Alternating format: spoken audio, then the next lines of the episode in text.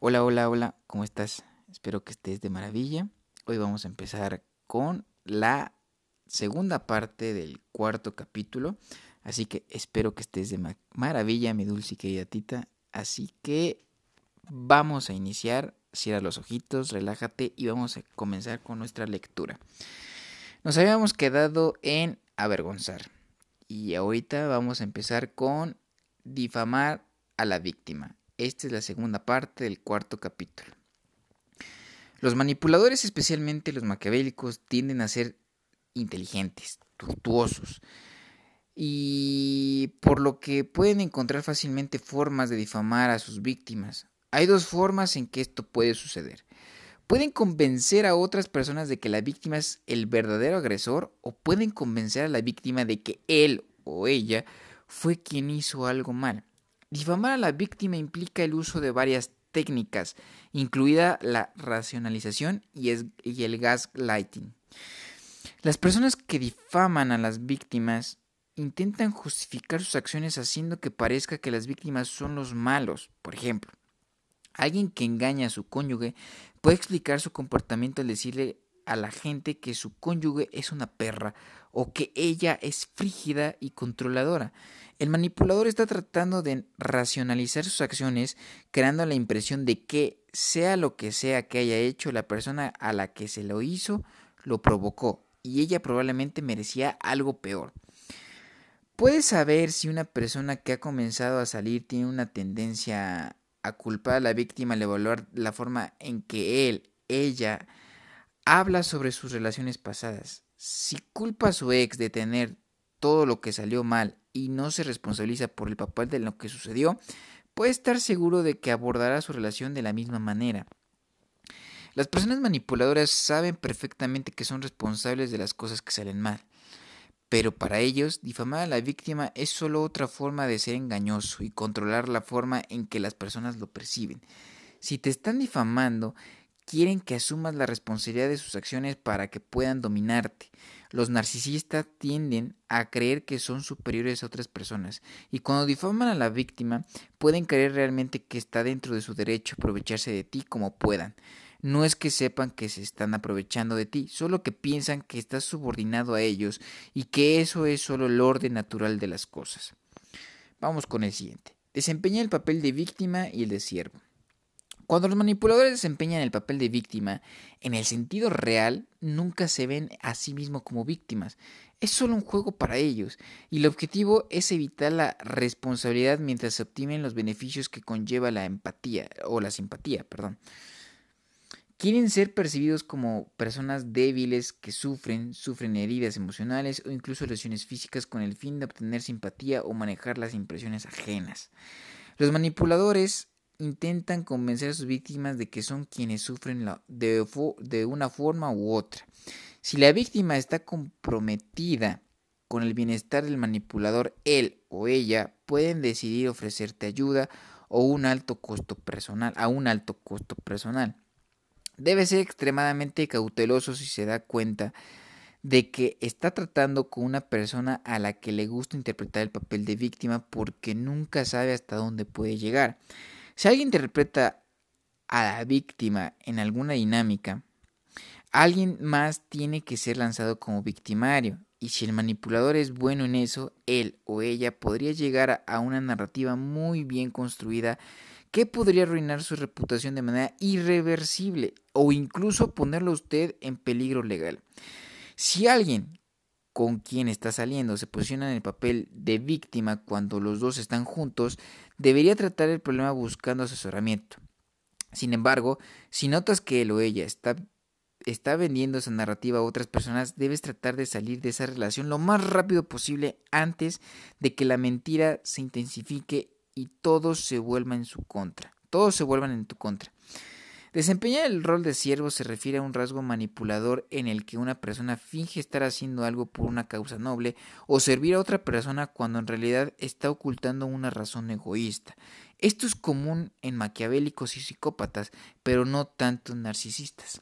Un maquiavélico puede fingir estar de tu lado y puede ofrecerte hacer las cosas a tu voluntad, incluso puede darte muchas razones para confiar en él, y puedes dejarlo entrar y darle acceso a tus recursos. Tarde o temprano revelará sus verdaderas intenciones. A menudo puede ser que tenga un deseo de poder o control y para él Usted es un estorbo en el camino. Los maquiavélicos son buenos para ocultar sus ambiciones, pero cuando surja la oportunidad atacarán y ejercerán su dominio sobre ti. Hay manipuladores que toman posiciones de liderazgo al desempeñar el papel de siervos. Luego usan esas posiciones de liderazgo para enriquecimiento personal o para sus propios beneficios. Es, es posible que haya oído hablar de personas que se comienzan a organizar que comienzan organizaciones benéficas y se aprovechen de personas conscientes y bien intencionadas para recolectar donaciones que proceden a malversación. Vamos con el siguiente, seducción. La seducción es una parte integral del romance y el cortejo, pero también puede ser una, una táctica de manipulación muy efectiva si una persona tiene intenciones maliciosas. Todos queremos ser apreciados y valorados, por lo que cuando alguien dice cosas halagadoras sobre nosotros es probable que le creamos. Eh, la seducción es una de las primeras técnicas de manipulación que la mayoría de los manipuladores implementan cuando te ven por primera vez. Como ya hemos mencionado varias veces, las técnicas de, de manipulación tienden a ser más efectivas cuando el manipulador y la víctima tienen algún tipo de conexión emocional. La seducción es el primer paso para establecer esta conexión. La seducción y la adulación son formas insidiosas de gestionar las impresiones. Cuando los manipuladores quieren ocultar sus verdaderas intenciones, cuando alguien te presta atención te sientes especial y halagado y bajas la guardia permitiéndole entrar y, aprovechando, y aprovecharte de ti. Ah, aprovecharte de ti. Todos tenemos algún nivel de narcisismo dentro de nosotros, así que cuando alguien nos adula, rara vez nos detenemos a pensar que tal vez tengan un motivo oculto y que la adulación no tiene nada que ver con nosotros. Incluso cuando las personas son conscientes de que están siendo aduladas por, por demás. A menudo dejan que suceda y no lo detienen. Comienzan asumiendo que son inmunes a los encantos del manipulador y se dicen a sí mismos que están complaciendo a la persona solo por diversión. Pero antes de darse cuenta terminan cayendo en la trampa y se involucran emocionalmente con el manipulador.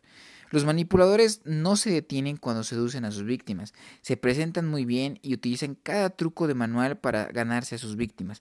Dependiendo del rasgo oscuro dominante del manipulador, pueden, después de obtener lo que quieren, pueden revelar su verdadera naturaleza o pueden continuar haciendo esfuerzos para ocultarlo.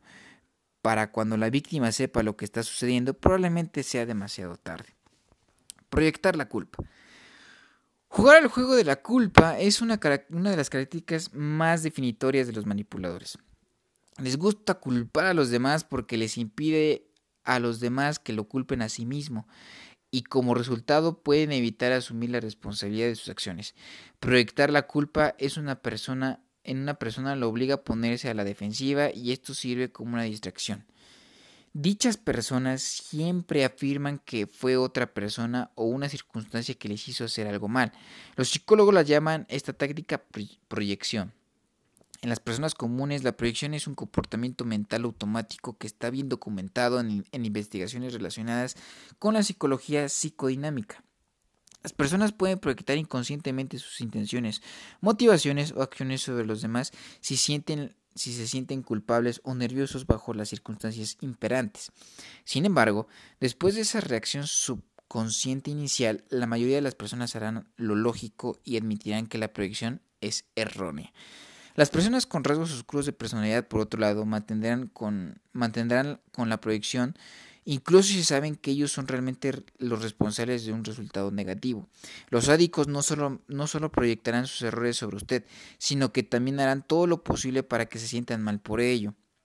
Los narcisistas, los maquiavélicos y los psicópatas son especialmente buenos para proyectar la culpa sobre los demás porque no sienten culpa y vergüenza como la mayoría de las personas. Cuando una persona ordinaria proyecta la culpa sobre otra persona, tendrá que lidiar con un alto nivel de disonancia cognitiva, lo que significa que se, romperá, que se rompería por dentro.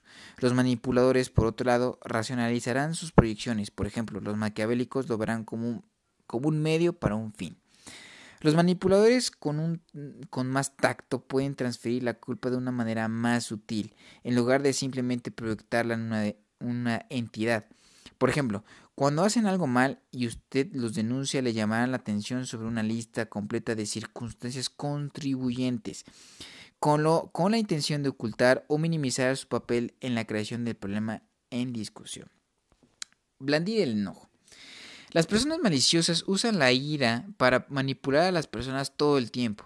Cuando alguien se enfurece contra ti, puede gritar o usar gestos amenazantes escupir palabras duras o reaccionar de manera totalmente impredecible. Las emociones de las personas tienen un efecto sobre cómo actuamos y reaccionamos en situaciones específicas, por lo que las personas manipuladoras pueden desplegar estratégicamente la ira para controlar las formas en que reaccionas. Puede ser que quieran que les tengas miedo para que te abstengas de hacer preguntas indiscretas. Nadie quiere que se le grite, por lo que si alguien está enojado contigo te incentiva a abandonar el problema que estás planteando.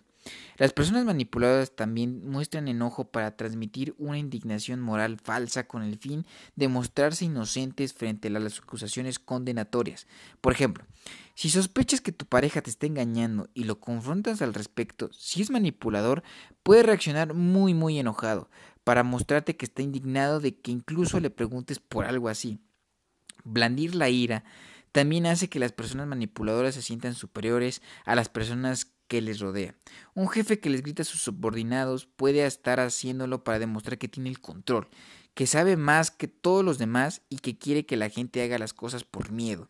Las parejas abusivas hacen lo mismo cuando quieren poner a sus cónyuges o novias bajo su mira. Y bien, ya faltaba poquito para este capítulo.